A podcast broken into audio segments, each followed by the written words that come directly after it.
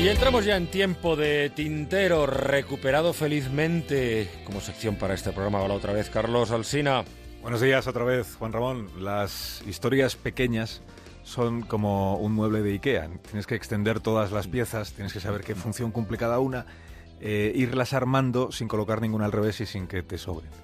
La pequeña historia del futuro doctor Saab incluye estas piezas.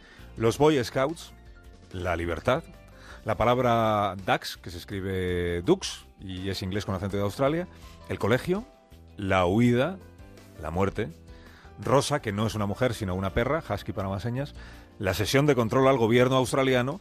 Y esta otra palabra que él pronuncia hope y que aquí decimos esperanza. La sesión de control al gobierno, antes de ser el momento cumbre de la no muy cumbre vida parlamentaria de nuestro país cada semana, era ya una tradición en los países de la Commonwealth. El gobierno responde a las preguntas de la oposición y se pretende que sea un interrogatorio ágil que dinamice el debate parlamentario. En Australia, la pregunta no puede durar más de 45 segundos y la respuesta, como mucho, tiene que tener cuatro minutos. Todo cronometrado como en los concursos de televisión. Esto la televisión pública lo emite todas las semanas íntegramente. Y aunque interesa sobre todo a políticos y a periodistas, en los dos últimos años, el espectador más constante de la sesión de control ha sido el futuro doctor Saab. No porque la política le apasione, sino porque descubrió que es una forma muy efectiva de aprender inglés. Hablan un inglés muy correcto, dice. Y como hablan despacio y subrayando las palabras, vas cazando al vuelo conceptos y vas ampliando tu vocabulario. Tú te estás preguntando, ¿es acaso más eficaz la sesión de control australiana que un curso Bogham?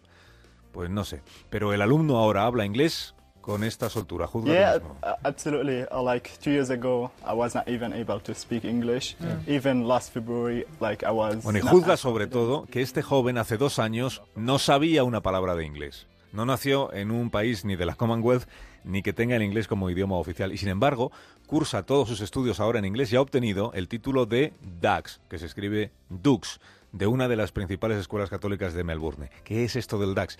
Es una palabra que en el siglo XVIII se usaba para identificar el instrumento que llevaba la voz cantante en la interpretación de un canon y que ahora lo que identifica es al primero del colegio, el alumno más brillante, o sea, el futuro doctor Saab, cuyo nombre completo es Saab Alcázar. Tiene 17 años, ha sacado un 96,6 en el examen de selectividad, 96,6 sobre 100, que es una notaza pero que lo es todavía más para alguien que se perdió tres cursos de la secundaria y que no pudo reengancharse a los estudios normales hasta finales de 2013, cuando su familia consiguió llegar a Egipto.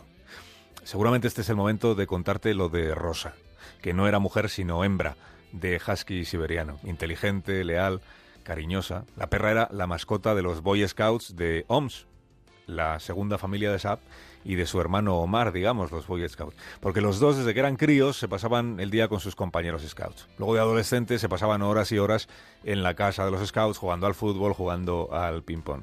Este es Omar contando lo que le pasó a Rosa.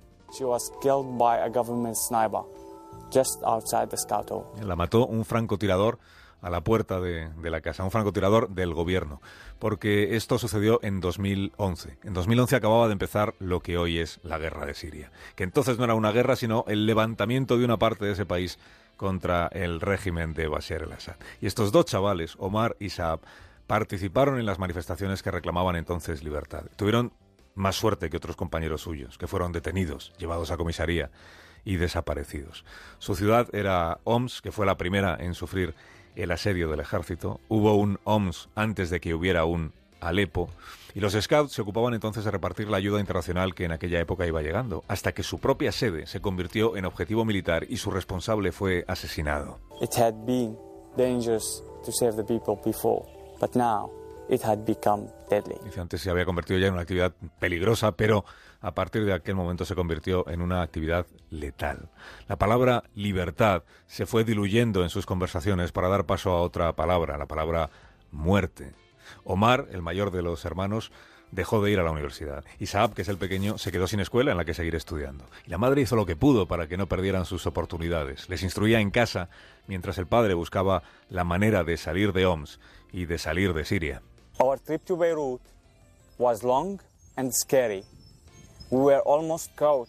Primero fueron a Beirut, un viaje que fue largo y lleno de, de, temores, y después acabaron en Egipto y estuvieron un año refugiados esperando los papeles para poder viajar al país que finalmente los ha acogido, que es Australia, hasta donde llegaron los dos hermanos con sus padres hace dos años sin saber una palabra de inglés. Bastante agobiados, pero decididos a aprender deprisa, estos dos hermanos descubrieron ahí el canal de noticias en el que daban la sesión de control al gobierno. Y a base de empaparse del Question Time, que es como se llama, y de preguntar todas sus dudas al grupo de scouts al que se apuntaron, porque pedigrí traían de sobra para ser miembros, pues se fueron soltando con el idioma y empezaron a progresar en la universidad, eh, en la Universidad del Mayor y en el bachillerato el pequeño, el futuro doctor Saab. Orgullo de su familia por su 96,6 en selectividad y orgullo del Colegio Católico por el título de DAX, que ya te he dicho que se escribe con, con U.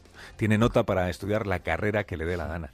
Y ha escogido hacerse médico para combatir esa palabra que en sus conversaciones de OMS orilló a la libertad, para combatir la palabra muerte, que sigue presente en Siria como estamos contando estos días. Por eso los dos hermanos han grabado un vídeo en el que agradecen a los australianos su acogida. Hay 12.000 refugiados en ese país y les piden que sigan acogiendo a más. We are free people. We are not terrorists. We are doctors. We somos terroristas, dice. Somos doctores, somos abogados, somos maestros, somos empresarios. We are scouts. Somos scouts.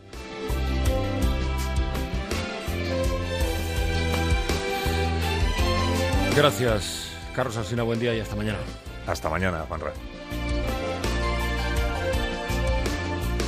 Más